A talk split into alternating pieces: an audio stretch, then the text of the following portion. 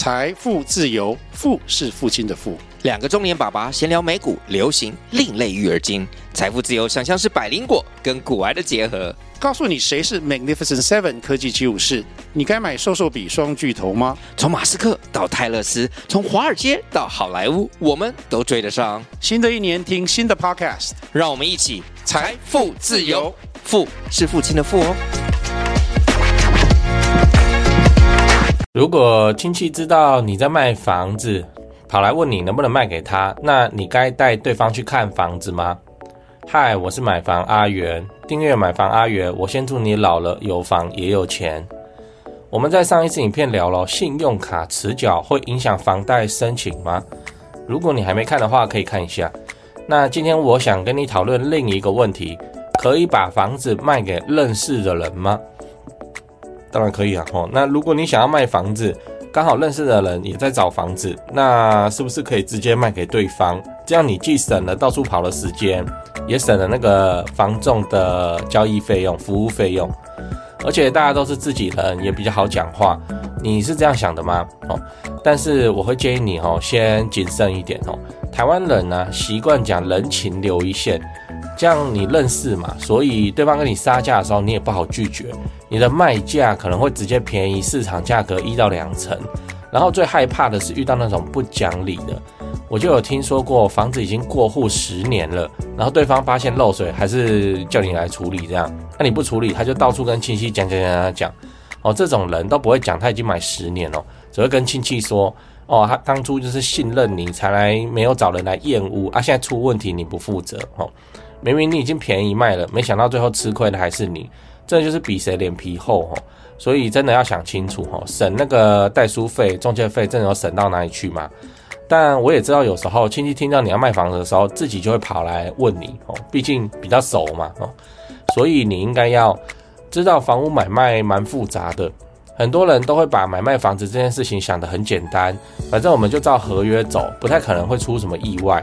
对啊，不出意外的话就要出意外了。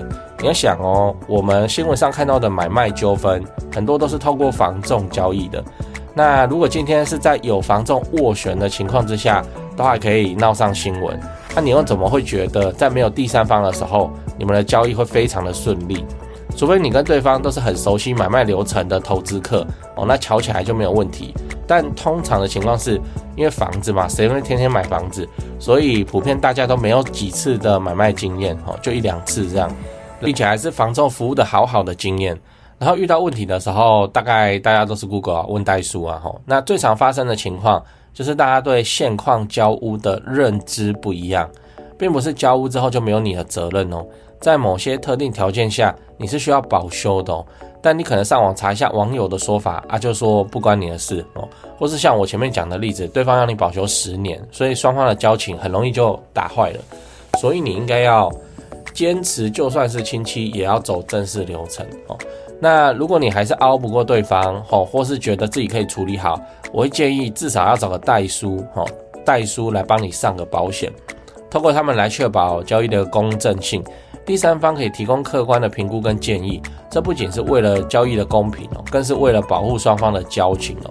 毕竟房屋可以再找，但一旦交情受损，就不是那么容易修复的。所以花一点小钱处理还是很值得的。另外也不要忘了成立旅保专户，让买方先把钱汇到专户里头，等代书处理完房地契过后，再让代书把专户的钱汇到买方的户头，这样真的可以让你避免很多会发生的问题。然后报税这种事情就诚实一点啊，你那么大一笔的交易进户头是跑不掉的，反正就是正常交易哦。那不要想着省钱，也不要想着到处钻漏洞。讲了，我们整理一下哈，我们今天聊了可以把房子卖给认识的人吗？我的建议是最好不要，因为卖给熟人的时候，除了你就几乎啦，大家都是卖的比较便宜以外，还会面临永无止境的修缮问题。你也不要相信什么哦，我们都照合约来就好哦。很多时候，你跟对方碰到问题，不是合约没写，就是双方认知不同。例如现况交屋，并不代表交屋就没你的事哦，但也不是全部的问题都要你来负责。这种细节啊，最容易让原本就认识的双方翻脸。如果你还是坚持要卖，我会建议你走正式流程，该请代书还是要请，然后该开的旅保专户还是要开。最后，我想问你一个问题：如果遇到亲戚要跟你买房子，然后他又要便宜的买，你会拒绝吗？那你拒绝的话，又是怎么拒绝的？哦，教一下啊，那八卦讲八卦，就就这没有什么八卦，就是不是说市场中全部中古屋的成交都是房仲店做走，没有房仲店他们做走的比例。我之前跟那个代叔聊天呢、他跟我讲说。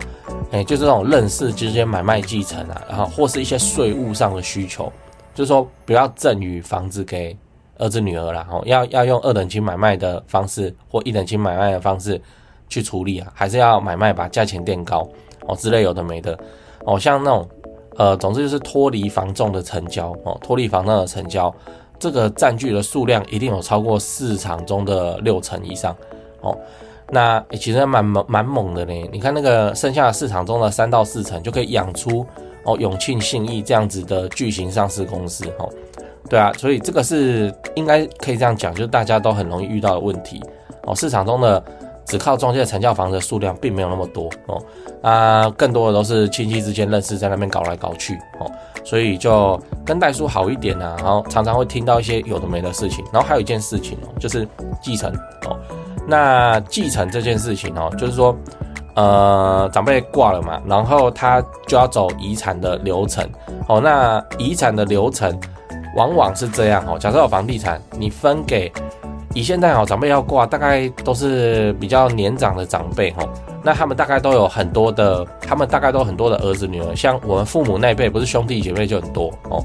好，那就变成说，假设他有两户房子，然后怎么分？怎么分都不公平啊，怎么分？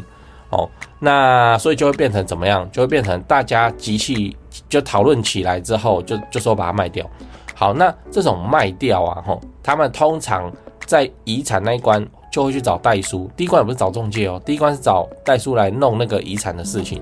所以代书会知道说，哦，你们现在要分遗产了，哦，这个东西没有人想要继续持有，哦，怕 keep win 哦，所以阿，代书那边都知道第一手这种。那、啊、请问这种房子，他会在那边重新用心装潢，然后在那边卖高价吗？如果要装潢的话，每个人还要再出呢？哦，所以通常就是赶快卖掉，便宜卖掉就好。好，那此时就会形成市场中哦，那个你看我频道，像我私讯也常常被问嘛，就是什么什么 Apple 按 Apple 啊，就是这种哦，就是这种这种房子啊，不会装潢啊，这是拿来干嘛？尽快卖掉换现金，大家分钱用的。